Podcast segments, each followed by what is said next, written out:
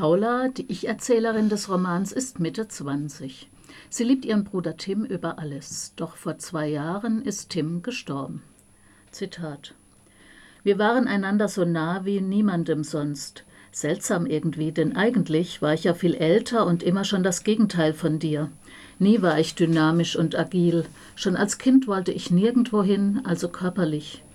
Wenn, dann nur in meinem Kopf, mit Fantasie und Literatur als Fluchtwagen hinaus in die Welt. Mutig sein, stark sein, all das verkörpern, was ich in Wirklichkeit gar nicht war. Wie schon gesagt, warst du da ganz anders. Während ich mit zehn Jahren unsportlich war, lieber im Haus las und mich von Menschen eher fernhielt, ranntest und tobtest du im selben Alter draußen herum und warst so drahtig wie ein junger Hund. Du wolltest immer irgendwo hin, hattest immer etwas vor, hattest immer den Drang, das Haus zu verlassen, nicht stehen zu bleiben, niemals zu ruhen. Du warst Zauberer und Abenteurer, Tierdompteur und Taucher, du warst ein Seeadler, wolltest fliegen und schwimmen und rennen und tauchen, und das alles, bis es eben vorbei war. Tim der Fisch, Tim, der das Leben so liebte und dann vor zwei Jahren in ihm ertrank, der das Meer so liebte und dann vor zwei Jahren in ihm ertrank. Damit, nein, Paula kommt über diesen Verlust nicht hinweg. Sie ist in einer tiefen Depression und in ihren Erinnerungen gefangen. Fast ununterbrochen spricht sie in einem inneren Dialog mit dem kleinen Bruder. Da lese ich noch mal ein Stück. Wusstest du, dass der Marianengraben die tiefste Stelle des Weltmeeres ist? Okay, dumme Frage, natürlich wusstest du das. 11.000 Meter tief bohrt sich dieses Loch in die Erdkruste. Würde man den Mount Everest hineinwerfen, versenke er spurlos darin.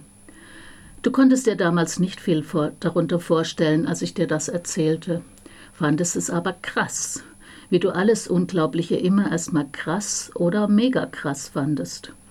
Auch mir war das mit den 11.000 Metern eigentlich zu abstrakt. Erst als ich selbst dort ankam, also ganz unten in der Dunkelheit, wo es kein Licht mehr gibt, keine Farben und kaum noch Sauerstoff, bekamen diese elf Kilometer und all diese Ziffern und Größenordnungen eine greifbare Qualität für mich. 11.000 Meter unter Wasser sind gleichbedeutend mit einem Meter 90 unter der Erde, der Tiefe deines Grabes. Damit ist auch der Titel des Buchs erklärt und die Zahlen, die als Kapitelüberschriften dienen, beginnend bei 11.000, also dem tiefsten Punkt von Paulas Depression. Es ist ein Zustand des Stillstands.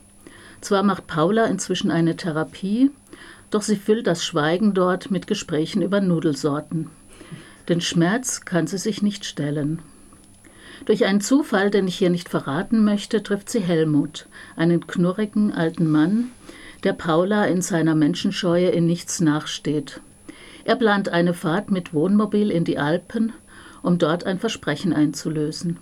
Die beiden begeben sich zusammen mit Helmuts neurotischer Hündin auf die Reise, in einem ganz eigenen Tempo. Im Lauf des Romans erfahren wir auch Helmuts Geschichte. Auch er musste über schmerzhafte Verluste naher Menschen hinwegkommen, zuletzt über den zu schnellen Tod von Helga, seiner Lebensgefährtin. Zwischen Paula und Helmut entwickelt sich eine Verbundenheit, trotz der, des Altersunterschieds und der Verschlossenheit, in die sich beide in ihrer Trauer zurückgezogen haben. Da lese ich noch mal ein Stück. Helmut nickte, als wäre das etwas ganz Normales, und irgendwie entspannte mich das. Meinen Freunden oder Eltern konnte ich sowas nicht erzählen. Alle machten sich permanent Sorgen um mich und beobachteten mich wie ein Pantoffeltierchen unter dem Mikroskop, bereit bei den kleinsten Anzeichen abnormen Verhaltens, was auch immer sie damit genau meinten, sehr, sehr besorgt zu sein und mir das auch genauso zu sagen. Wenn Trauer eine Sprache wäre, hatte ich jetzt zum ersten Mal jemanden getroffen, der sie genauso flüssig sprach wie ich, nur mit einem anderen Dialekt. Nach und nach findet Paula wieder Zugang zu ihren Gefühlen, auch zu ihrem Schmerz. Sie findet einen Weg, ihre Liebe zu Tim über den Tod hinaus auf andere Weise zu, zu wahren und sich dem Leben neu zu stellen. Hier ein paar Worte zu, zur Autorin. Jasmin Schreiber ist Biologin, Marianengraben war ihr Debütroman, weitere Romane und Sachbücher folgten. Ehrenamtlich arbeitet sie als Sterbebegleiterin. Dadurch ist ihr das Thema Tod und Trauer vertraut. Für ihren Blog Sterben üben wurde sie 2019 als Bloggerin des Jahres ausgezeichnet. Jasmin Schreiber ist das Kunststück gelungen, einfühlsam und gleichzeitig mit einem feinen Humor über Trauer und Tod zu schreiben, was ihrem Buch eine erstaunliche Leichtigkeit gibt. Besonders die trockene Selbstironie der beiden Romanfiguren haben mich oft zum Lachen gebracht.